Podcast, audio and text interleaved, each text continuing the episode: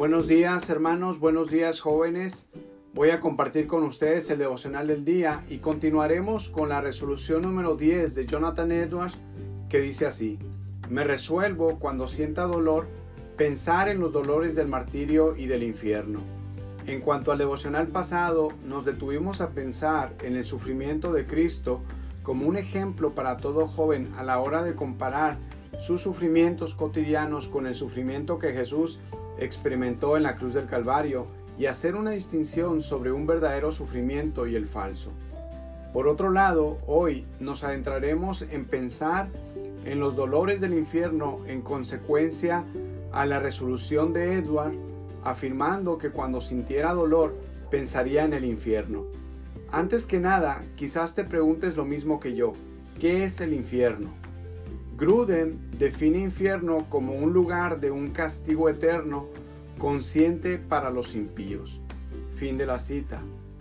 Hosh describe el infierno como la ausencia de Dios, estar excluido de su presencia. Es una experiencia de angustia intensa, ya sea que implique el sufrimiento físico o mental o ambos. Fin de la cita. Erickson escribe sobre el, infierno diciendo que es la sensación de soledad, de haber visto la gloria y la grandeza de Dios, de haberse dado cuenta de que Él es el Señor de todos y después haber sido alejado de Él. Fin de la cita. MacArthur escribe que el infierno se asocia con tres consecuencias negativas eternas. Número uno, castigo. Dos, destrucción y 3. Expulsión. Fin de la cita. La Biblia describe el infierno como un lugar de tormento y sufrimiento eterno, donde el fuego no termina ni el gusano muere y donde el diablo será arrojado. La Biblia dice del infierno, si al siervo inútil echadlo en las tinieblas de afuera, ahí será el llanto y el crujir de dientes. Mateo 25:30. Entonces dirá también a los de su izquierda, Apartados de mí, malditos, al fuego eterno que ha sido preparado para el diablo y sus ángeles. Mateo 25, 41. Y si tu mano te es ocasión de pecar, córtala. Te es mejor entrar en la vida manco que teniendo las dos manos ir al infierno, al fuego inextinguible. Marcos 9:43 donde el gusano de ellos no muere y el fuego no se apaga.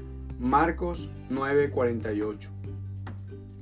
Y el diablo que los engañaba fue arrojado al lago de fuego y azufre, donde también están la bestia y el falso profeta, y serán atormentados día y noche por los siglos de los siglos. Apocalipsis 20:10.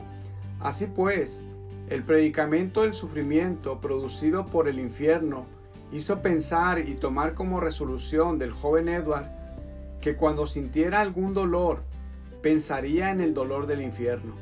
A mi juicio, el joven pensó, prefiero encomendar mis dolores terrenales a Dios y prefiero vivir la vida cristiana aunque traiga dolores, que vivir sin Cristo y experimentar los dolores eternos, sabiendo que para los que están en Cristo, los dolores terrenales terminarán cuando estén en la presencia de Dios. La Biblia dice, Él enjugará toda lágrima de sus ojos, y ya no habrá muerte, ni habrá más duelo, ni clamor, ni dolor, porque las primeras cosas han pasado.